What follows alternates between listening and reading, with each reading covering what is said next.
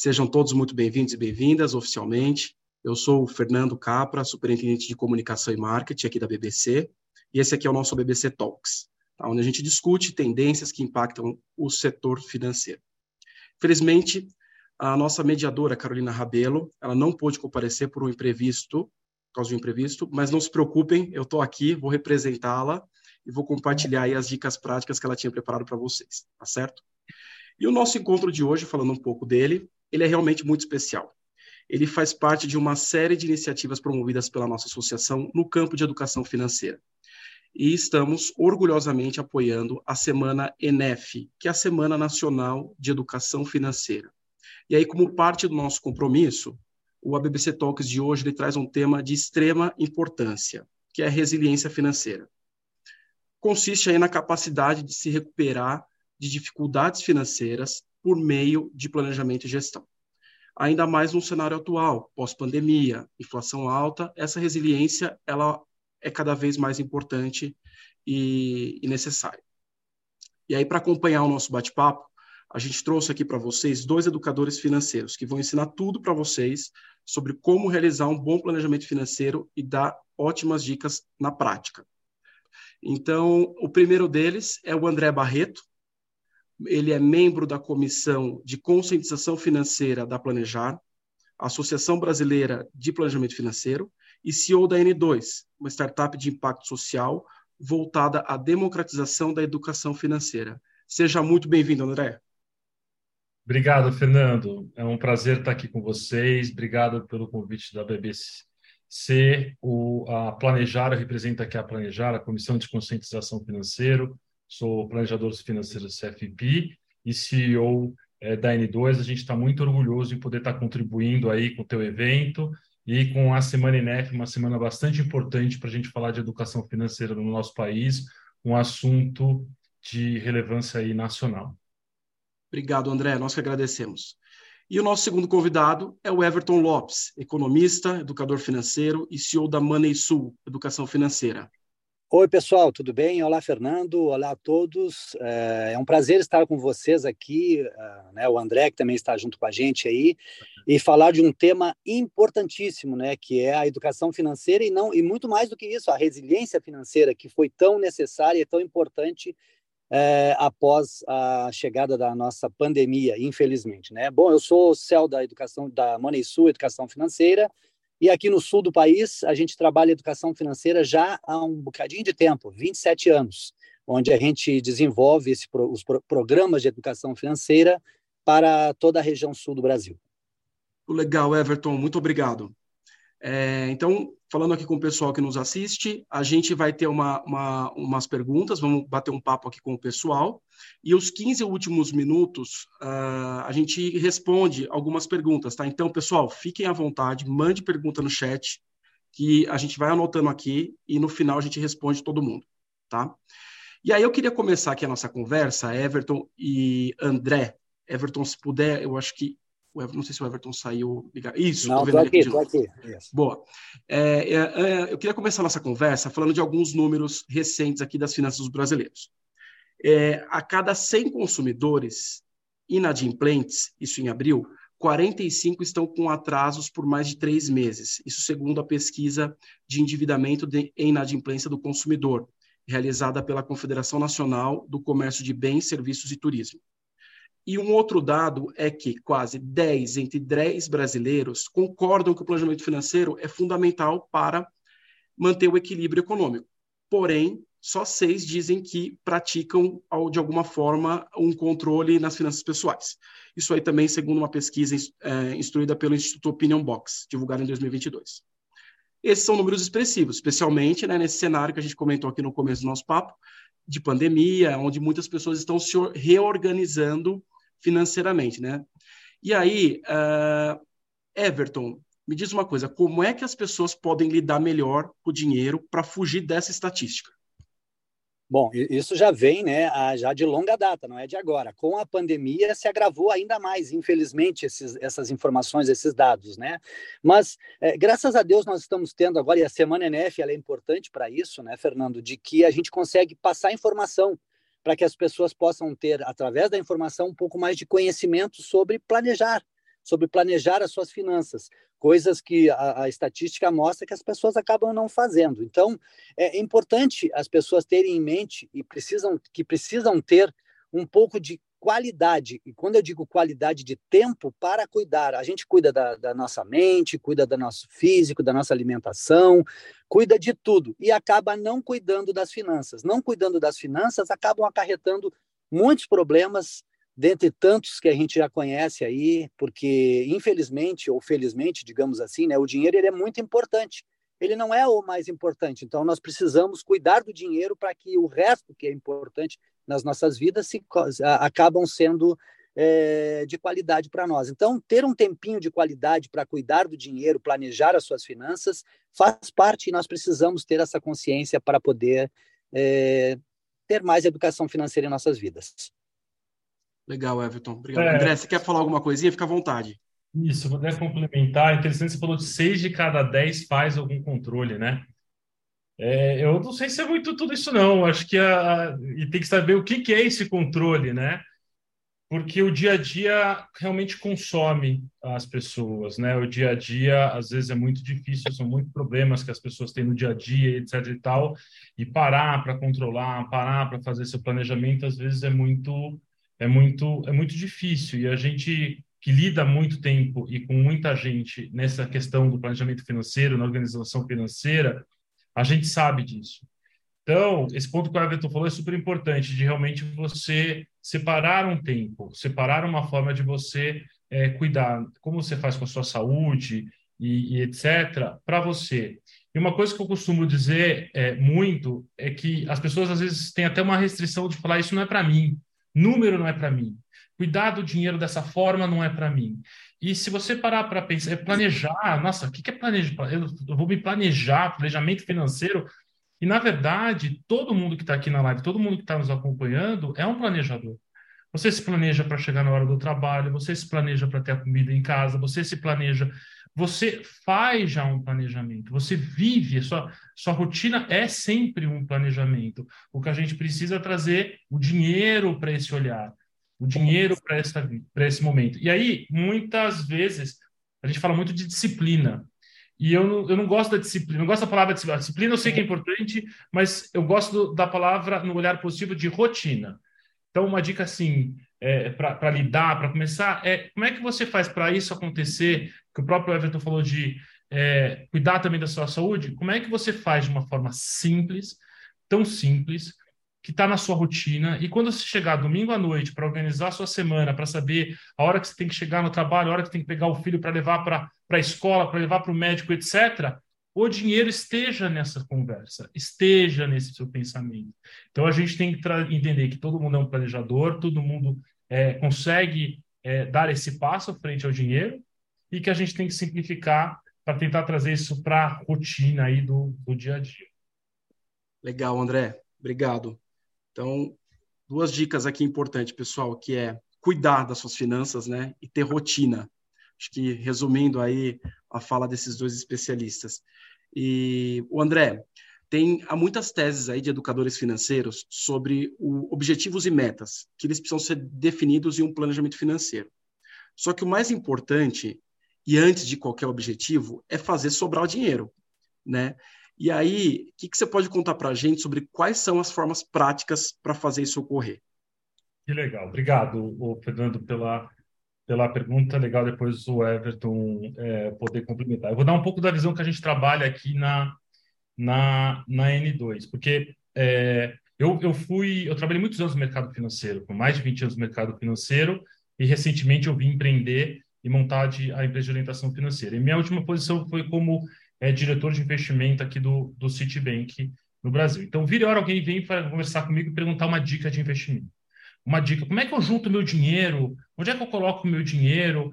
E, e, e a, o primeiro passo que eu sempre falo, não, tudo bem, pode ter a dica, mas você já se organizou financeiramente? Já está sobrando dinheiro? Você, esse, dinheiro que você está colocando, que você quer investir, que você quer descobrir, é um dinheiro que é, ele vem sobrando regularmente? O que, que eu quero dizer com isso? Muitas vezes as pessoas é, juntam um pouquinho ou é, separam e ela não se organiza para realmente ter um controle e fazer sobrar dinheiro. Então, ela fica pensando em metas é, muito viajantes e muito que no final elas não se sustentam. É, o que a gente entende como tese para a gente poder começar a fazer uma boa organização é ter certeza que a gente está fazendo sobrar dinheiro, que a gente está conseguindo se organizar financeiramente, se organizar é, em termos de orçamento, criar uma mecânica regular na sua vida para que você consiga fazer com que sobre dinheiro de forma consciente. É, às vezes eu estou num processo de endividamento, né? tem várias pessoas que acabam é, afetando é, e, e, sendo tratadas de forma diferente. Mas às vezes eu estou no endividamento e eu, eu preciso me organizar para sair desse endividamento, né? Eu preciso me organizar para poder conseguir conversar e renegociar minhas dívidas. Outro tipo de pessoa é aquela que está sempre no, às vezes sobra, às vezes não sobra, e, e, e, e não tem aquela constância de você conseguir criar um tijolo, um tijolinho, né? Um, não importa o tamanho, é isso a gente, a gente fala muito de é, não importa quanto o tamanho do a quantidade de dinheiro que você junta. Se eu junto 50 reais, eu só posso juntar 50 reais, excelente, mas faça isso de forma constante. Faça isso de forma consciente. Uma casa pode ser mais simples, é, mas ela precisou de vários tijolos para construir. Se você consegue manter o tamanho do seu tijolo regularmente por mais tempo, você vai conseguir gerar riqueza, você vai conseguir. Então, às vezes as pessoas subestimam e querem juntar muito, e aí fica um tempo sem juntar, sem controlar, e aí tenta fazer um investimento. Esqueçam isso. Acho que a dica que eu posso dar assim, em termos de tese de educação é simples é o melhor. Se você só consegue juntar 10 reais, não subestime seus 10 reais. Uma pilha de mil notas de 10 reais são 10 mil reais. Ele sempre vai ser 10 mil reais. Então, vá fazendo o seu controle e, e, se controle financeiramente. Aprenda a montar um controle financeiro. Depois a gente pode até entrar um pouco mais dicas. A gente é, é, recomenda, inclusive, tabelas simples, né? É, cria um controle financeiro para você, de modo que você consiga entender o quanto você ganha e o quanto você gasta. Essa informação vale ouro, você entender essa relação do seu dinheiro, de quanto você ganha, de quanto você gasta, ela é importante para você conseguir definir o tamanho de um tijolo e você conseguir fazer esse processo de uma forma constante de capitalização. É, a gente não recomenda planilhas complexas, é, é, porque às vezes é muito difícil de você conseguir entender e você não consegue colocar isso numa rotina. Vamos uhum. trabalhar com planilha simples. Cinco colunas: data, descrição, entrada, saída e o saldo. E você vai anotando o que você está entrando e saindo numa folha corrida, num caderno, num Excel, e você vai acompanhando suas entradas, suas saídas e seu ganho. Muitas vezes as pessoas falam, sumiu o dinheiro, não sei para onde foi. Então, acho que de 100 em 100 orientadores financeiros vão falar, tem que anotar, tem que tirar da cabeça. É. Então, essa é a dica que eu posso dar. A gente, se quiser, depois a gente pode explorar um pouco mais essa mecânica de como controlar. Que legal, que legal, André. Não, obrigado pela contribuição. O Everton, acho que a conexão dele caiu, mas vamos continuar nosso papo aqui enquanto ele deve reconectar. E eu vou, vou eu vi uma dica uma vez, até de metodologia, eu vou compartilhar aqui com você, me diz o que, que você acha. Outro dia eu vi uma dica que eu achei super interessante, é trabalhar com duas contas diferentes, né? Então, uma conta de débito, então você transfere ali o dinheiro daquele mês de contas variáveis, você despesa fixa, e ali você vai no débito, aquele dinheiro tem que durar, não tem crédito, não tem, né, você tem que fazer girar ali aquele dinheiro e ele, ele durar o mês todo, óbvio, antes com planejamento financeiro, né, feito desenhado. Então, uma das táticas aí, técnicas também que pode, eu, pode ajudar aqui os dessa, nossos, nossa audiência. Eu gosto dessa dica, essa dica lembra muito do conceito dos envelopes. É uma forma de você, quando o pessoal mexia mais com dinheiro, e, e, não tinha tanto essa coisa eletrônica, existiam uns envelopes que você separava já o dinheiro em envelopes do que você ia, né? Depois que a gente tirou a questão da inflação, etc., para você saber o que, que você vai gastar para ter certeza que aqui é o dinheiro da saída, do passeio. Então, tudo que eu vou tirar está daqui do passeio. Então, isso lembra um pouco esse conceito do, do envelope. Eu acho que para você ajudar a organizar e ter um controle, é bacana mas já existem ferramentas, inclusive a gente oferece essa ferramenta, onde você consegue é, se conectar com os bancos, baixar seu extrato e já montar um controle que ele já vai te dizer quanto que você pode gastar na semana, quanto que você pode gastar no dia. Então, você já está alertado ali, se, se você tem um saldo de mil reais, se aqueles mil reais já foram consumidos, ele já te diz, olha, você não pode gastar e tem uma série de formas de, de você poder controlar esse, esse dinheiro. É porque a tecnologia, né, André, ela, ela, ela facilita às vezes o controle, mas ela também, se você não tem o controle, ela também te faz, se faz perder o controle, né? Porque é, tá muito fácil, você gasta no seu, tem o celular que paga, tem aproximação, é o, o Pix, é, então o dinheiro ele, você não, não olha mais ele, né? Então você não tem mais noção de quanto foi se você não tem esse controle, né? Exato, bom ponto, Fernando. Você ele ele está tão virtual, tão virtual que se você realmente não consegue montar uma forma de se controlar, é, é, fica difícil. Então, uma recomendação que eu posso dar aqui, seguindo esse conceito de você ter uma, um fluxo de caixa claro, né? Isso é um famoso fluxo de caixa, uma forma de você se organizar e você ter o seu controle. Na hora que você faz isso, vamos supor, nossas pessoas que estão acompanhando aqui, vão pegar hoje, olhar na carteira, vão falar, eu tenho quanto? Quanto que eu tenho no banco? E aí vão começar a montar até o final do ano dia a dia, mês a mês, quanto que ela acha que ela vai entrar de dinheiro, sair de dinheiro e montar o seu fluxo para poder estar tá chegando no, no resultado final. No final, você vai ter uma média de quanto você ganha, você vai ter uma média de quanto você gasta. Divide isso por semana. Para você, quantas pessoas aqui na, na, na nosso live têm ideia de quanto ganha na semana e de quanto gasta na semana? Quanto pode gastar na semana. Você começa a criar números de referência para justamente não perder esse controle que você fala, deixar o dinheiro que é tão virtual, e porque o, o, um problema que existe é a gente tá, trabalha sempre na cabeça. E a cabeça transforma o tamanho do problema, o tamanho da situação que você está vivendo. Então a gente tem que sempre tentar tirar da cabeça e colocar na anotação, tirar da cabeça e tangibilizar. Então, se a gente consegue quebrar isso numa semana, isso já vai te dar referência. Opa, passei um pouquinho, não preciso nem ter o virtual, mas já vai te dar um comichão do hum, tô fazendo errado, para ajudar Legal. a acertar. Legal. Tô vendo que o Everton voltou aqui. Tudo certo aí, Everton? Tudo. Deixa eu até pegar um gancho aí importante, aproveitar que não cai ainda, né? Mas uh, uh, quando ele estava falando sobre, eu perdi um pedaço ali, mas tem um detalhe importante que as pessoas precisam saber, né? É, só um exemplo, quando ele falou lá em constância, né? Ter, ser constante, tem que ser confortável, né? Aquele valor de, de guardar dinheiro, de sobrar dinheiro. E eu digo isso pelo seguinte: damos um exemplo ali, uma pessoa que ganha 5 mil reais por mês, por exemplo, e tem um limite de 5 mil reais no cheque especial, 5 mil reais no cartão de crédito, ela não ganha 15 mil reais, gente. Ela ganha 5 mil reais e precisa viver com menos. Ela precisa viver dentro da sua realidade financeira para sobrar dinheiro, para fazer controles financeiros, para, né, que nem o André estava falando aí, para que a gente possa, a partir daí, uh, levar uma vida de planejamento mais, um controle mais eficaz da, suas, da sua vida financeira. É legal que você falou isso, Ayrton, você, mesmo você caindo, você trouxe um ponto que corrobora com o que eu tinha dito, que é do sim, tamanho sim. do fundo. Que não importa, não precisa ser grande, aquele, tem que ser confortável, tem que ser o tamanho que você consiga fazer ele sempre. E constante, né, André? Constante, constante né? exatamente. Né? Isso faz toda a diferença. E é confortável Legal. só 50 reais que se mantenha 50. O que não pode é 50 hoje, mês que vem não, mês outro mês sim, tem que ter constância. Daí consegue formar reserva, né? E, e, esse ponto traz também a parte psicológica. A pessoa conseguindo juntar faz a diferença. É verdade. É. Esse é o ponto da nossa próxima pergunta, viu, André?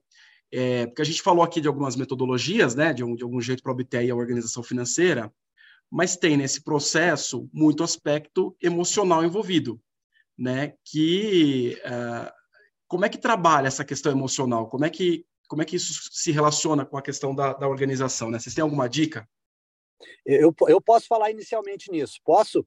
Pode, Pode fica à vontade. Então, olha só, André, eu penso, o pessoal que está nos vendo aí, nos assistindo, eu penso da seguinte forma: uh, o dinheiro foi feito para gastar, né? Digamos assim, investir, fazer tudo, tudo que é necessário com o dinheiro. O dinheiro é um meio. Eu sou economista, estudei isso a vida inteira, é um meio. Agora, a gente não, a gente tem que saber não é não é como nem o que, é por que nós estamos consumindo determinado bem ou serviço. Então, no momento que a gente consegue se ter essa consciência, essa mentalidade de que por que eu estou fazendo isso, se necessidade ou desejo, e eu não tenho nenhum problema sobre desejos, tá? O problema da aquisição de um desejo, seja, seja serviço ou produto, ele precisa não comprometer o nosso planejamento, o nosso, as nossas finanças. Fora isso, tá tudo certo. Perfeito. É, se eu puder complementar, é, claro. é, eu queria trazer também uma visão no sentido do, do processo de se organizar financeiramente. Tenho certeza que muitas pessoas que estão Primeiro, parabéns para quem está assistindo essa live. Provavelmente são pessoas que estão querendo se organizar financeiramente. Já deram aquele primeiro passo do tipo, eu preciso saber alguma coisa a mais desse sentido. Então, você deu um primeiro passo. Agora vai vir um segundo, terceiro passo que vai mexer com as suas emoções, porque você vai descobrir coisas dos seus gastos, você vai descobrir comportamentos como, como o Everton acabou de falar, de que você acaba gastando e vai perceber que você tem um consumismo muito grande que vai mexer com o seu emocional, vai mexer com o seu. E é importante você ter calma. Calma, porque isso faz parte do processo. Eu brinco que quando a gente começa a preencher aquela planilha para se organizar, pelo menos quanto você ganha, quanto você gasta, tem gente que chega no começo que larga, para, fala: não, não vou fazer mais. André, tá? e, e, quebrei, André, não dá. Dá desespero, André, né? Começa a entrar aí. E é importante, é importante porque somos mais emocionais do que racional. Então, isso é uma coisa normal de acontecer. A gente precisa ter esse controle, precisa ter esse autocontrole. Né? Exato, a gente precisa saber, ter isso. E saber que isso é normal e que vai Sim. acontecer. Então, persista, porque é, o fato de você saber quanto você ganha, quanto você perde, você já tem uma luz no fim do túnel. Uma das questões que a pessoa está ficando endividada, pega mais um cartão, pega outro, é, você acha que você está acostumado com aquele cenário, mas você, na verdade, não tem noção quando vai acabar, que vai chegar uma hora que vai acabar. Você não vai conseguir mais pegar dinheiro, não vai conseguir. Então, essa, essa sensação de queda livre, que você não sabe quando você vai bater no chão, isso estressa, isso estressa relacionamento dentro de casa, isso estressa relacionamento entre as pessoas. Então, é, você descobrir o quanto você ganha, descobrir o tamanho desse tijolo e encarar para você dar um próximo passo, vai te trazer um alívio. Primeiro porque quando você a cabeça ela prega a peça. Se você acorda bem, você vai olhar aquela tua situação financeira e vai falar o quê? Ah, isso aqui eu vejo depois. Aqui tranquilo, eu já tô, fiz as contas aqui rapidinho na minha cabeça, já resolvi. Se eu acordo meio trabalho não foi bom, meu assim, você fala, nossa, ainda tenho esse problema com meu dinheiro, caramba, o que, que eu vou fazer? Isso. Então, na hora que você tangibiliza, escreve, ele deixa de mudar de tamanho. Ele tem um tamanho para você poder atuar. Então, segue montando, segue começando a se organizar para você entender o seu cenário, para você é, trabalhar essa emoção de, de, de, olha, peraí, realmente eu tenho um cenário, mas o tamanho está dado, e agora você tem o que trabalhar. Isso olhando no aspecto de quem está endividado. Agora, quem não está endividado, segue fazendo também, porque você vai achar que você está bilionário. Você vai começar a montar, vai fazer. Nossa! E aí você tem que sentar, acalmar e fazer com que esse sua sobra de dinheiro realmente seja real. Né? Porque dependendo do seu momento de vida, se você é mais novo, se está na casa dos pais, não tem, vai sobrar mais dinheiro. E você vai passar por um outro processo. Então, garantir que esse controle está acontecendo de forma inteligente, racional. E existem profissionais como eu, o Everton e, e, muitos no mercado, planejadores financeiros CFIs, que podem apoiar, inclusive, nessa dinâmica e nesse processo para quem, para quem precisar. Então, emoção ela é importante, é o que vai fazer a gente mover, não dá para a gente se fugir, vai ter que saber lidar, mas colocar no papel vai te ajudar a reduzir, saber quanto você ganha, quanto você gasta, vai saber resolver, resolver e você perde a sensação de queda livre se estiver endividado. André, e para complementar isso, é importante, né? É, tudo isso que tu falou é importantíssimo também. Mas a, a pessoa precisa saber qual o relacionamento dela com o dinheiro, se necessidade ou desejo, se, se realização ou prazer, se ostentação ou sustentação. Ela precisa é, voltar para a sua realidade financeira. Qual é a sua realidade financeira? Para que eu tenho esse dinheiro? O que eu vou fazer com o dinheiro? Né? A gente precisa se planejar.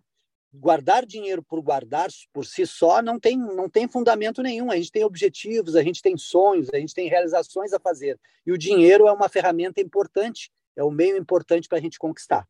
É, eu concordo com você, o Everton, mas eu acho que a gente, a minha intenção aqui nesse, nesse processo é a gente quebrar em etapas. né? Sim, sim. A gente já vai na etapa lá na, na, e a gente tem que ter o sonho, tem que saber para que, que você vai usar o dinheiro. Mas a, a, a, a, a ideia aqui nosso dessa, dessa ideia, como é que eu dou o primeiro passo? Como é que sim, eu vi esse primeiro planejador, esse primeiro e esse medo vai acontecer? Então, você, e eu acho que você falou também, é super super importante. Eu tenho que descobrir como é que eu me relaciono com o dinheiro. Porque às vezes é isso, eu sou ostentação. Era só é eu diminuir um pouco é, minha André, porta. É que, André, é que a consciência financeira é o primeiro passo, né? Ele precisa Exato. se conscientizar primeiro para depois começar a dar o seu. Controlando seu é uma ótima consciência. Perfeito. Isso, é, é. Bacana. Não, bem legal. E aí, o, o Everton, dá uma Oi. dica aqui para quem está totalmente endividado. Quais são os primeiros passos que precisa dar rumo aí a uma reorganização financeira? Bom, a primeira coisa a fazer é parar para ver qual é o tamanho dessa dívida, né? Qual é o tamanho do seu endividamento e aí sim procurar os seus credores, procurar verificar. O mais importante que as pessoas, o grande problema das pessoas, é, elas saem sempre procurando empréstimos em cima de empréstimos para tentar cobrir as suas dívidas e nunca, cada vez vão aumentar mais as suas dívidas. Então ela precisa parar para respirar. Ela precisa é, procurar os seus credores nesse primeiro momento e ver dentro do, da, da, daquela, daquele olhar com qualidade das suas finanças o que é possível começar a pagar primeiro. Né, começar a, a, tentar renegociar as suas dívidas a ponto de ela poder respirar e sim, dependendo do tamanho, no médio ou longo prazo, resolver esse problema. O que ela não pode é simplesmente deixar de lado. Não pode, ele tem que encarar de frente o problema. Encarando de frente o problema é o primeiro passo para tentar solucioná-lo. Uhum, uhum. Tem alguma dica aí, André? Não, eu acho que é isso. Você tem que encarar. É, eu acho essa questão do controle como primeiro passo é fundamental, porque na hora que você for sentar para renegociar com o seu gerente, primeiro faz pessoalmente. Não tenta fazer renegociação eletrônica, etc., porque ali tem um padrão. Vá para o gerente, converse com o gerente. Mostre para o gerente que você tem um controle que você sabe o quanto você consegue ajustar para realmente pagar. Porque se você só vai para negociar e você não consegue cumprir, aí você vai ter um outro problema, porque renegociar da renegociação já vai ser mais difícil. Então, organizou, vai negociar. Monta uma tabelinha todas as dívidas, o presente, custo efetivo total. O que é o custo efetivo total? Taxa realmente que você está pagando total. Não é ah, os juros de X%. Não, tem uma taxa que compõe aquilo que é além do, dos juros. Ordena e vai do maior custo efetivo total para o menor, é, entendendo um pouco essa dívida e, como o Ayrton falou, e busca uma renegociação. Vai puxar daqui, vai puxar dali, etc mas você tem sim como alinhavar e fazer com que ela o juros total reduza e, e ela mais... precisa saber a capacidade de pagamento dela, né, André? Aí, aí sim, ah. sabendo a capacidade de pagamento que ela tem naquele momento, por menor que seja, ela pode sair para negociação. Ela vai, ela não vai cair em armadilhas, né? Exatamente. E não adianta trocar uma dívida, assim, eu sei que é muito difícil fazer isso, porque normalmente, na hora que você sentar para falar com o seu é, credor, etc., ele vai chegar, lógico, mas tranquilo, eu vou reduzir pela metade a sua parcela e vai jogar não sei quantos meses lá para frente e talvez com uma taxa ainda maior do que você tem. Então, entenda qual é o custo efetivo total. Se você vai renegociar, busque reduzir a tabela. Não aumente o custo efetivo total, para você poder ter certeza que você está fazendo um resultado melhor. Parcela que cabe no bolso não significa que você consegue pagar.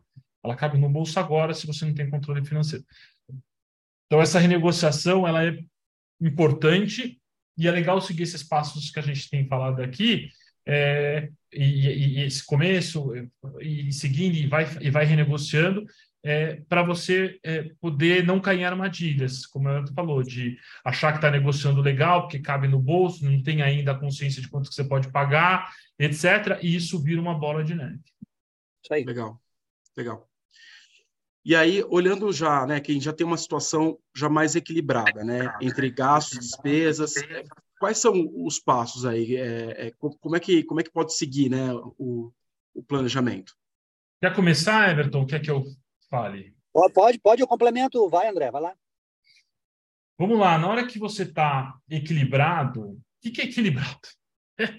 Financeiramente. Vamos primeiro para esse, esse ponto. Você pode estar equilibrado agora, mas daqui a pouco. É, e aí, isso tem muito a ver com a tua linha, né? De, da, da vida mesmo, de, de momento de vida que você está, é, o estágio É, é normal você ter um período de endividamento. Estou casando, estou comprando apartamento, nasceu meu filho.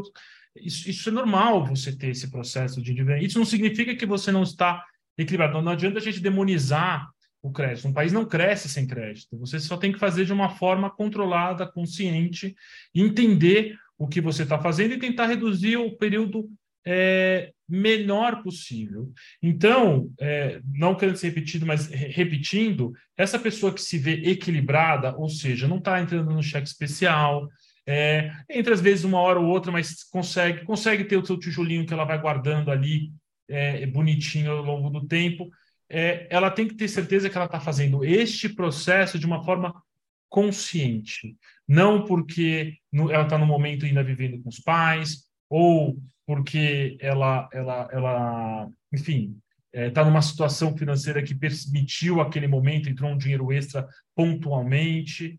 Então, você ter é, essa pessoa ter essa consciência, ela é importante. E aí, já que você já está com essa consciência, já tem o equilíbrio, aí a gente entra para o planejamento, aí a gente entra com o objetivo do sonho, aí a gente entra com o quê? Reserva de emergência. Você tem a sua reserva de emergência clara? Está claro um valor? Porque aí você vai criando as suas proteções para você não voltar para aquela situação. O equilibrado, reserva de emergência. Na, na, minha opinião, talvez o Everton tenha outro número, seis meses. Seis meses dos seus gastos, não é de quanto você ganha, é dos seus gastos. Por que seis meses? Porque se você é demitido, e aliás não é para família, não é para amigo, não é para fazer, não é para fazer plástica, não é para fazer, é para saúde, vida ou emprego. Você usa para isso, para você, porque você bem, todo mundo à sua volta vai ficar bem. Então, seis, porque se você for demitido, você vai gastar menos, vai ter que comprar menos roupa, vai ter, você consegue alongar isso para um ano e meio, dois anos. Então, seis meses é uma reserva. Depois, a aposentadoria. Você já está com o seu plano? Não importa a idade. Você já está com o seu plano? Já montou um olhar para você saber como você vai fazer com a sua. E aí depois você vai abrindo o leque para a sua vida em termos de, de, de, de, de objetivos. Ô André, deixa eu falar o seguinte então para o pessoal aí. Eu, eu, vejo assim, eu vejo a reserva, eu, eu, eu a, a, gente usa muito, eu uso, todo mundo usa a reserva de o nome como reserva de emergência. Eu gosto muito do nome reserva de segurança, né? Boa. né? Reserva de segurança. Mas eu vejo assim, a reserva de segurança ou de emergência, né? Não importa. Eu, eu para mim, eu tenho ela assim, seis meses é um bom número, sim, mas eu acho que vai muito pelo grau de empregabilidade que a pessoa tem. Então, dependendo do grau de empregabilidade que ela tem, e grau de empregabilidade, para quem não, não sabe o que é isso, né? É, vamos por assim, sei lá, um servidor público. Ele tem um pouco mais, né, bem mais estabilidade do que um, do que um funcionário né, de uma empresa privada, por exemplo. Então, o grau de, de empregabilidade de um é diferente do outro. Então, e, e, também o estilo de vida, o padrão de vida de cada um, né? Isso define se é seis meses, se é um ano, se é um ano e meio. Né? Agora, eu faço uma reflexão para complementar para as pessoas hoje aqui que estão nos assistindo e que vão nos assistir depois também, é se você fosse desligado, demitido hoje, com o dinheiro que você tem ou que você terá a partir do momento do desligamento, por quanto tempo você mantém o seu padrão de vida. Isso já é uma boa reflexão para a gente saber que tamanho eu preciso ter de reserva de emergência, reserva de segurança. Legal. Legal. Então, ótimo. Ótimas dicas. E aqui, vamos aqui, a gente está, tem mais uns 10 minutos aqui antes das perguntas.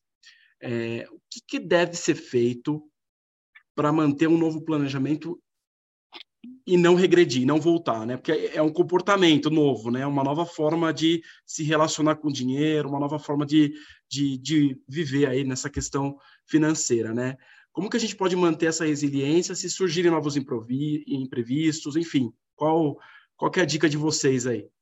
De, deixa, eu come, deixa eu começar, eu vou falar, vou falar objetivo e curto, daí o André pode dar essa complementação aí pela Planejar, que eu conheço muito, gosto muito, inclusive, tá? Mas uh, eu acho assim, ó, viver dentro da sua realidade financeira, manter ela de forma sustentável e duradoura, e aí entra aquela conversa nossa lá do início, da constância, né? A pessoa precisa ter uma constância não só para investir, mas também para manter o seu padrão não cair em tentações de promoções. A gente, na verdade, a gente não precisa comprar, a gente tem que comprar o que precisa quando precisa e não porque está na promoção. Então, isso já faz com que as pessoas tenham, e eu gosto dessas duas palavras, né? Na hora de manter o orçamento em equilíbrio, quando a tentação chega, né, e ela chega todos os meses com promoções aqui e acolá, a gente precisa saber necessidade ou desejo. A partir desse momento, a gente consegue manter o nosso padrão de vida um degrau abaixo para formar reserva de emergência ou de segurança e mantê-la de forma duradoura e sustentável. Aí sim, o investimento fica muito mais fácil e a multiplicação disso do patrimônio é muito maior.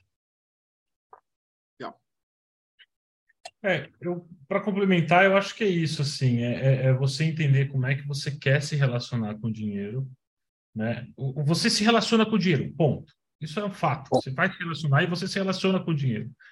Agora você começar a escolher a forma que você quer se, se relacionar. Não é porque sou avô, sou avó, seu pai, sua mãe, seus filhos se relacionam de um jeito que você tem que manter esse padrão, né? É, é, e muitas vezes é assim, eu, eu sempre, minha família sempre foi endividada, sempre, todo mundo sempre foi endividado, sempre teve. Por que, que eu não vou ser endividado? Então, esse, esse olhar é, de como você quer se relacionar com o dinheiro, é, ele é importante para você poder iniciar um processo e manter um processo. Outro ponto, tem que ser simples. É, existem várias ferramentas, várias formas para você fazer você tem desde os conteúdos aí na internet para você, de repente, ser mais autodidata seguir.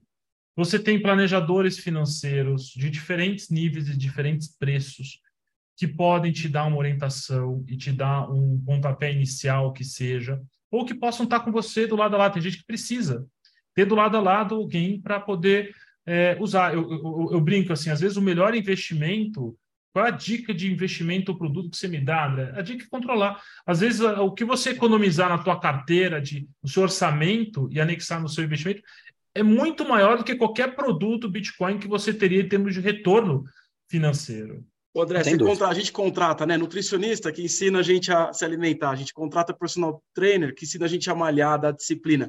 Por que não contratar um, um, um profissional ali do planejamento financeiro para acompanhar? Porque muita gente né? Não é, não é, é comum, né? Você não é bom em tudo. A gente precisa às vezes de ajuda e de disciplina, né? E rotina. E não é uma, você, falou que não, não é uma... você falou que disciplina não é uma palavra boa, né? Rotina, isso é bom. Não, rotina, rotina, no, que é uma disciplina boa. É, é, é, eu gosto da rotina porque a disciplina é uma coisa que você faz porque você tem que seguir, etc. A rotina é que ela é tão simples no sentido da simplicidade. Ela virou tanto o seu dia a dia ou seja, você mudou o seu relacionamento com o dinheiro, que aquilo lá virou um processo de rotina. E hoje já existem profissionais de diferentes preços, diferentes. Não tem porquê, e é, um, e é um conhecimento bastante difundido. Então, não tem porquê você estar tá sozinho tomando a decisão ou sozinho. E existem várias formas diferentes. Não existe só uma bala de prata. Então, encontre a sua, simplifique a sua, que a gente consegue, que você vai conseguir dar os passos. E outra, não se cobre demais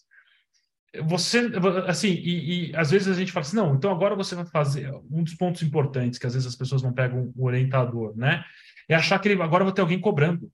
Ou agora vou ter alguém em cima de mim, eu já tenho muito de pressão, vou ter alguém me cobrando ainda para fazer isso, vou pagar alguém para me, me cobrar. Tem gente que funciona, tem gente que gosta, mas tem gente que não, não, não entende que tem que ser assim. Então, e não precisa ser assim. Faça de uma forma simples, de uma forma que te atenda, mas usufrua do benefício de uma organização financeira eficiente, porque isso vai te tirar estresse. Isso vai te reduzir e vai te melhorar o relacionamento, inclusive em casa. E quando você faz isso de forma simples, é mais fácil chamar teu filho para conversar, para falar: olha que legal que eu estou fazendo aqui. Não fique sozinho em casa, trazer o marido, trazer a esposa para fazer uma conversa, para participar. Isso é uma conversa de mesa de jantar, que você vai conseguir sustentar isso por mais tempo. Traga para a mesa do jantar essa conversa, que isso vai fazer com que você consiga estar tá com esse assunto mais rotineiro na sua vida. André, é importante isso aí, porque é importante esse, essa, o que tu frisou agora, porque a, as pessoas talvez não saibam, mas uh, esse tabu falar sobre dinheiro, que talvez isso impeça as pessoas de conversar, entre casais é a terceira causa de separação entre casais no Brasil. Não falar sobre dinheiro, como tu disse, não chamar o filho, ensinar, né, mostrar. Então, assim, é, é. importante isso, as pessoas terem essa consciência de que, gente, dinheiro é um meio, é, é, o, é a forma como chegamos às coisas. Então, é preciso falar sobre dinheiro como qualquer outro assunto. O, Everton, você tocou num ponto aí legal, e a gente acho que tem aqui na nossa audiência, a gente deve ter algum, alguns pais aqui acompanhando, né? Tem alguma dica aí de relação dinheiro e criança, educação financeira para criança? O que, que vocês poderiam falar sobre isso? Deixa eu falar então. Assim, eu, eu, vejo assim, as pessoas, a primeira coisa quando fala com finanças, se finanças é coisa de criança ou não, pensam em mesada, né? Mesada não, mesada não é educação financeira necessariamente, tá, gente? Então, assim, a, a, não precisa envolver o dinheiro necessariamente para educar uma criança financeiramente. Ela pode ser educada de N forma, né? Ela pode, um exemplo bem prático, né? Vai para o banho, tem criança que toma banho, fica lá dois anos tomando banho. Se ela entender, um exemplo prático, se ela entender que aquele banho rápido, aquele banho normal, uh, necessário, ela vai sobrar dinheiro para mais à frente, um jantar entre a família, até mesmo comprar um brinquedo. Então, assim, não, não dá para. Primeiro, não dá para cobrar de criança a troca, né? Não pode existir assim, ó, faça isso que eu te dou isso. Não. Isso, na minha opinião, pelo menos, não sei a opinião do André, não se deve trocar serviços para a criança em troca de trabalho, em troca de dinheiro. Isso não. A mesada, se a criança, eh, por algum motivo, fez uma má criação e está recebendo mesada, não se deve cortar a, a, mesada porque ela teve uma má criação. A má criação, aquela, aquele fato que, ela, que ocorreu, tem que ser tratado de outra forma e não tirar o dinheiro. Um exemplo, tá? Então, assim, ó, são coisas diferentes. Mesada não é educação financeira necessariamente. Legal. Eu, eu, eu concordo com o que o Everton falou e eu acho que a mesada, ela, ela na verdade, por si só, como ele falou, não é. Mas ela, é, o que eu gosto da mesada é quando você usa ela como referência. Porque o, o, dinheiro e a educação financeira para a criança tangibilizar é ela começar a aprender referência. O que, que é muito, o que, que é pouco. O que, que é caro, Sim. o que, que é barato.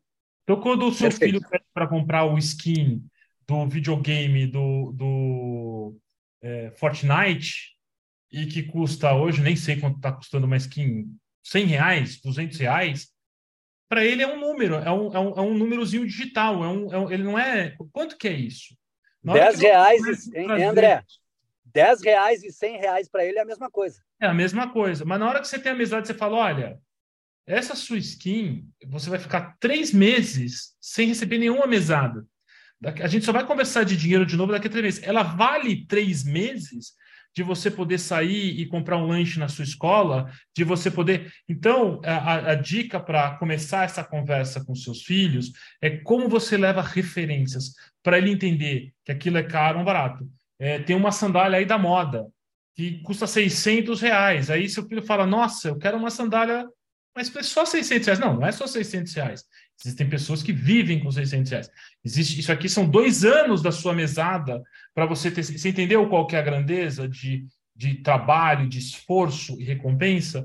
E trabalhar muito essa questão do esforço e da recompensa. Leva, você quer? Então vamos fazer o seguinte: vamos separar um pedaço da sua mesada e, e, e seguir. Ah, eu quero meu celular. Vamos separar um pedaço e você conquista até tanto e a gente faz um próximo passo. Então você trabalha referência, e conquista. Eu acho que são duas dicas para você poder levar para o teu filho a, a questão da educação. Ótimo, ótimo. Muito conteúdo, gente. Aqui, ó, é guardar com constância, cuidar das finanças, viver com menos, controlar e anotar, viver dentro do seu padrão de realidade financeira. Acho que foi alguma, alguma das coisas, é, o, o, controle de maneira simples. Então, foi algumas coisas que a gente viu aqui ao longo do nosso debate, resumindo aqui nos, umas pequenas frases. Eu vou agora, faltam 15 minutos aqui para a gente terminar. Nosso tempo passou rápido demais, tem algumas perguntas aqui no nosso chat. Então, eu vou começar aqui com a primeira. Vamos lá. É, da Fabiane. Quais são as principais dicas para reduzir gastos desnecessários? Começa aí, Everton, por favor. Acho que ele travou. Será que o Everton travou? Sobre... Olha, André, não, não vai dar, você vai ter que começar. Não, vamos lá. Eu acho que esse negócio, de, é gastos, primeira dica de, de, como você evitar gastos desnecessários é você identificar que aquele gasto é desnecessário, né? Aí vai um pouco dessa sua relação, daí o próprio que o Everton comentou no, no começo. Qual é a sua relação com o dinheiro? Aquilo lá é uma necessidade ou não é? é? A gente gosta de quebrar em três caixinhas, né? O que é essencial, o que é desejo e o que você quer tem que fazer para juntar. Então, 50% do que você gasta deveria estar no essencial. O que é essencial? Roupa, casa, luz, etc. Os 30% do que você gasta é para você, para você fazer é, isso que talvez para mim não é essencial, para você é, seja essencial, né? É supérfluo, é indispensável.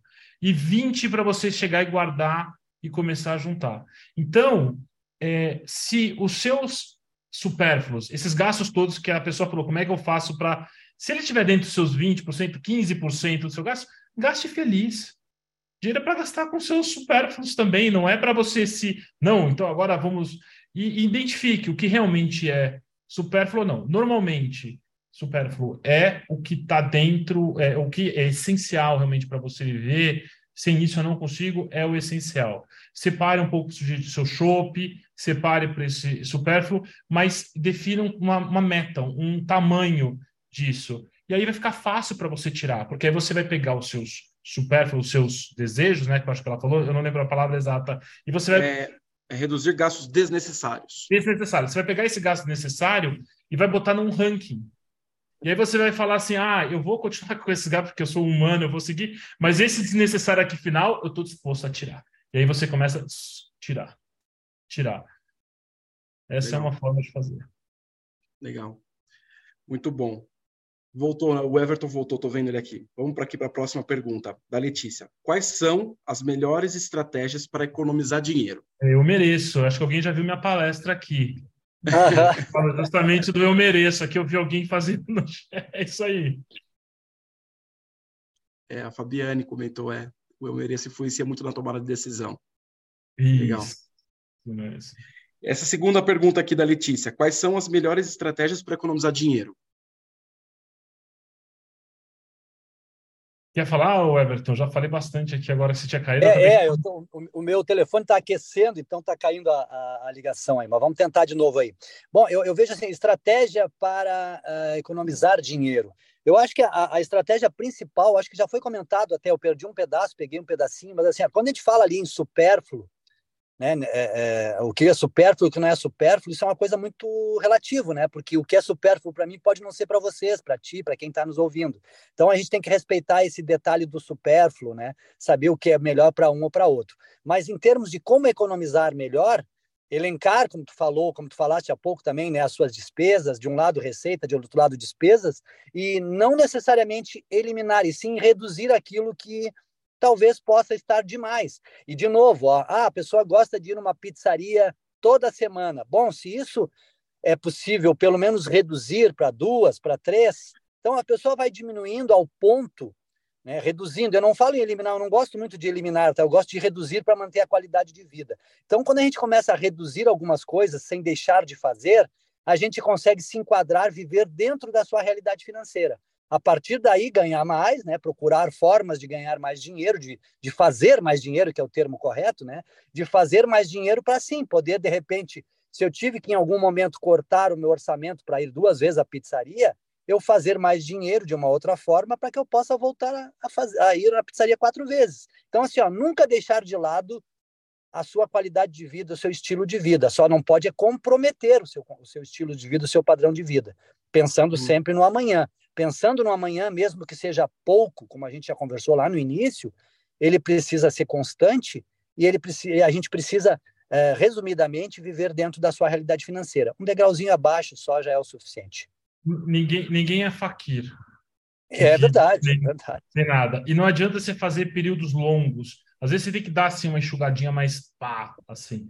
Mas faça ciclos curtos, com datas para terminar trabalhe nessa questão que o Everton falou justamente do, do, da sua qualidade de vida, de você reduz um pouco, mas também se for muito, você não sustenta para você poder subir, reduziu e volta, sem culpa, isso é normal. Não, ah, só consegui fazer três meses. Não, três meses está ótimo. Dá um tempo, dá um mês aí de folga para você voltar um pouquinho mais sem extrapolar e dar mais um tiro. O sucesso, nada é assim linear. Tudo é num zigue-zague que você vai alcançando aonde você quer chegar. Tá ótimo. É, vamos para a próxima pergunta aqui do Pedro agora. Como evitar dívidas no cartão de crédito? E quais são as melhores estratégias para evitar gastos por impulso? Posso falar do cartão? Eu adoro falar do cartão. Porque, assim, se permitir começar. Primeiro, o cartão de crédito não tem que claro, ser demonizado. Não tem que ser demonizado. é um instrumento excelente, o cartão de crédito. Você só tem que saber lidar com ele. Então, passo um: cartão de crédito não é figurinha. Você não precisa colecionar todas as cores, né? Porque hoje o crédito está aí disponível, tem um monte de cartão. É, o cartão de crédito não é a sua reserva de emergência. Então, eu, eu, eu não preciso ter um valor enorme no meu cartão, porque assim eu tenho o meu cartão como proteção. Não é. Na hora que você paga um parcelado, você compra uma blusa e parcela em vezes, você tomou uma dívida. Aquilo lá virou um produto que talvez nem fosse essencial, virou essencial, porque você vai ter que pagar. Então ele já virou uma, uma dívida aí dentro desse, desse processo. Segundo, cartão de crédito não se divide. Cartão de crédito é seu. É, teve um banco até que, inclusive, passou uma propaganda: ah, passe por tio, passe por pai. Não, porque é, conforme você vai dividindo seu cartão de crédito, vai subindo o seu limite e o banco está achando que você tem condições de pagar, os algoritmos vão entendendo que tem condições de pagar, e na hora que um membro da sua família não pagar, não é que vira uma bola de neve, ela cai inteira no seu colo. Pá! Porque no mês seguinte você já está com juros de 400% em cima de um volume que é impossível de você pagar. Então, não divida seu cartão de crédito e peça para cada um poder ter seu cartão de crédito. E aí o que eu sugiro é, cartão de crédito se paga na data, em dia e não parcela. Ah, mas é impossível, André, porque eu giro. Ótimo, isso é um, de novo, como a gente tem falando, é um processo. Hoje eu tenho 10 coisas parceladas. No seu controlezinho, coloca a única coisa do cartão que eu sugiro sempre colocar aberto é isso, o que você está parcelado. E aí você vai, no mês seguinte, eu vou parcelar menos coisa. No outro mês, eu vou parcelar menos coisa. E vai buscando pagar seu cartão. Isso vai te trazer para a realidade e vai reduzir o seu risco, porque quando você tomou um cartão e você, e você parcelou, é, você tomou um crédito. E vai chegar uma hora que não vai ter mais o limite, e aí você vai pedir um outro cartão. E aí você vai tentar pagar esse, mas tem um outro cartão. E aí você não está percebendo que você está se afundando. Então, não peça outro cartão. Trabalhe com uma bandeira, ninguém precisa ter 10 cartões. Trabalhe essa história de que não, eu invisto dinheiro, compro para depois desinvestir para poder comprar o ganho é tão marginal e o risco é tão pequeno da chance de você se descontrolar que não, me parece fazer muito sentido. Trabalhe de uma forma mais regrada que é melhor. Perfeito. Eu, eu acho que o, o, André, o André falou tudo. Não tem mais o que falar. O, o, cartão de crédito é um excelente instrumento de crédito. As pessoas só não podem achar. É, ter um limite de 10 mil reais não significa que você tem 10 mil reais para pagar. E tem que ser pago no dia do vencimento, então cada um tem a sua capacidade de pagamento. Então, realmente, use de forma consciente, é um excelente instrumento de crédito, é uma forma realmente de se obter algumas coisas importantes para a nossa vida. Mas é, não entre, não, não, não vá fundo, porque uma coisa importante que eu queria dizer: a, a média dos cartões de crédito estão na faixa de 10%. Vamos dar um, só para facilitar um cálculo, tá? 10% ao mês, em sete meses a dívida dobra. Então é bom a pessoa ficar, dar uma reflex, fazer uma reflexão sobre isso. Excelente, pessoal. Mais uma pergunta aqui. Como lidar com imprevistos que afetam o planejamento financeiro? Eu, eu acho que assim, ó, os imprevistos eles acontecem, né? Eles acontecem e aí reforça cada vez mais a formação da reserva de emergência, de segurança. Precisamos ter, porque um exemplo que eu vou dar, digamos assim, ah, tu tem um carro, tem seguro desse carro, tá tudo jóia, bateu o carro, tem a franquia para pagar. De onde é que vai sair esse dinheiro? Se a pessoa não tem uma reserva de segurança, por exemplo, o imprevisto aconteceu. Se ela não tem uma reserva de segurança, ela vai recorrer no cartão de crédito, no empréstimo, no cheque especial. Agora, se ela tem uma reserva de segurança, de emergência, ela tem de onde tirar esse recurso para poder superar, suprir esse, esse imprevisto. Bom, se o imprevisto é maior do que a sua reserva, pode acontecer também, bom, você amenizou o problema. É, e aí, para complementar, o planejamento financeiro é a sua proteção ele é fundamental para isso. É, é, você ter o seu planejamento financeiro faz com que você tenha uma proteção, porque você, você vai saber como agir. Imprevistos acontecem, eles podem sair do controle, mas o fato de você, isso vai te ajudar a encontrar a melhor saída, vai fazer com que você tome uma decisão muito mais rápida de por onde seguir, porque você tem um planejamento financeiro, e vai reduzir a questão da emoção, né? Porque você vai tomar a decisão por emoção, mas com planejamento ela vai ser mais racional e vai reduzir a pressão dessa, dessa insegurança, desse evento na sua vida. Então, o próprio planejamento financeiro e essa relação, ela é decisiva nesse, nesses imprevistos. André, tu, tu, me fez lembrar uma coisa para reforçar, ah, Fernando. Deixa eu colocar um fato importante. O, o, planejamento ele é tão importante, tão importante que eu lembro uma vez que um cliente chegou e disse para mim assim: "Ah, eu tive um imprevisto, eu tive que pagar o IPVA do carro". Gente, não é um imprevisto, né? Isso acontece, o, o, IPVA, ele, né, o IPVA, o IPTU, seguro do carro, são eventos que acontecem anualmente. A gente sabe que isso vai acontecer. Então a gente precisa colocar isso né, provisionar um dozeavos, digamos assim, né, dentro do seu planejamento, para que quando ele venha a acontecer, e a gente sabe que vai acontecer, e não é um imprevisto, né, ele é previsível, a gente consegue superar essas coisas. Então, às vezes as pessoas vêm com essa, né? Eu tive um imprevisto, pagar o IPVA. Não, né? É, esse, esse, ele me lembrou, ele me lembrou muitos pontos do, dos gastos anuais. Esse é um vilão do planejamento financeiro. Assim, você, se você não está com um especialista te ajudando, muitas pessoas esquecem disso que exatamente você tem a, o, IPT, o IPTU, o IPVA, o, a matrícula da escola, os uniformes, o material, você tem eventos que você já tem que se olhar e se planejar para você colocar. Então, quem tiver aí a nota, guarda essa dica para você transformar isso numa parcela. Você já deve acumulando ao longo do ano, é, numa forma de gasto em reserva, é, é, com, corrigido pela inflação, para você, quando chegar no momento do evento, é, é, você já ter o recurso. Isso é um dos vilões para quem é assalariado, que está chegando no final do ano, conseguiu juntar um recurso, está feliz falando, poxa, consegui juntar, sobrou aqui meu décimo terceiro, eu estou pensando em viajar, quando vira janeiro e fevereiro, aquele dinheiro se esvai. E aí você começa de novo o ano com aquele jeito assim, poxa, não consegui. Não, você tem que conseguir fazer com que aquele dinheiro continue. Então se planeje antes para você saber do gasto que vai ter, para você poder fazer com que aquele dinheiro seja realmente disponível para você. Ah, ótimo. A gente tem mais uma pergunta aqui. Deixa eu pegar, tá? Nosso tempo está terminando, mas vamos tentar fazer mais umas, responder mais algumas perguntinhas rápidas aqui.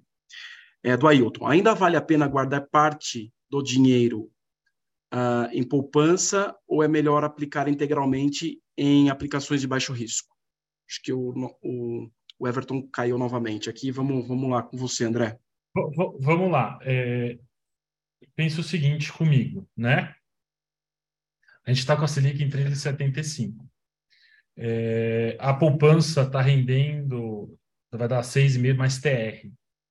Você tem uma diferença grande entre, entre os dois. É, um CDB, por exemplo, de um banco, que é coberto pelo FGC, que tem um seguro por trás, etc. Você tem uma diferença grande de rentabilidade entre os dois os dois produtos, né? Então, eu acho que hoje é, e, e, um tempo atrás, então, a poupança estava dando negativo, não estava nem batendo a inflação. Né? Ela não estava nem, ela praticamente não, não, não atinge, a, não, não, mantém, se você compra 10 ovos hoje, você não consegue comprar 10 ovos amanhã. Então, o que a gente recomenda é, sim, produtos é, CDBs, é, títulos públicos, é, atrelados a Selic, de liquidez diária, é, é, baixo risco, é, o dinheiro de emergência, o dinheiro de reserva, não é para você fazer. Ele tem, que, ele tem que crescer, obviamente. O ideal é que você é, maximize, mas se ele realmente for restrito e aquela grana, né, você não tem é, aquele patrimônio, etc., em outros, só para casas e outras, outra coisa, aquela grana mesmo, ele tem que completar acima da inflação. Você tem que conseguir colocar num, num, num investimento que seja seguro, fácil de tirar, fácil de acesso rápido e que garanta que aquele recurso continua valendo o que vale hoje, ao longo do tempo. Então, sim, trabalhe com alguns produtos financeiros de bancos que é melhor do que você necessariamente colocar numa poupança. Legal. André, a gente está aqui chegando no nosso tempo, né? Então, o nosso Talks, como realizar um planejamento financeiro na, na prática, ele está acabando. E eu gostaria de agradecer a presença sua, André Barreto, membro da Comissão de Conscientização Financeira da Planejar, Associação Brasileira de Planejamento Financeiro, e CEO da N2, startup de impacto social voltada à democratização da educação financeira. Muito obrigado, André. Obrigado. E eu também agradeço Everton Lopes, economista, educador financeiro e CEO da Money Sul Educação Financeira. Everton, muito obrigado pela sua contribuição hoje no nosso BBC Talks. Obrigado, Fernando, obrigado, André, obrigado a todos aí. E desculpe as falhas técnicas aí, acontecem, né? Mas é, muito obrigado pelas oportunidades e espero que todos tenham aproveitado. E eu também agradeço a você aí de casa que nos acompanhou. Né? Espero que uh, tenhamos colaborado para que você tenha aprendido a como aumentar a sua resiliência financeira, melhorar a sua relação com o dinheiro e organizar melhor as suas contas.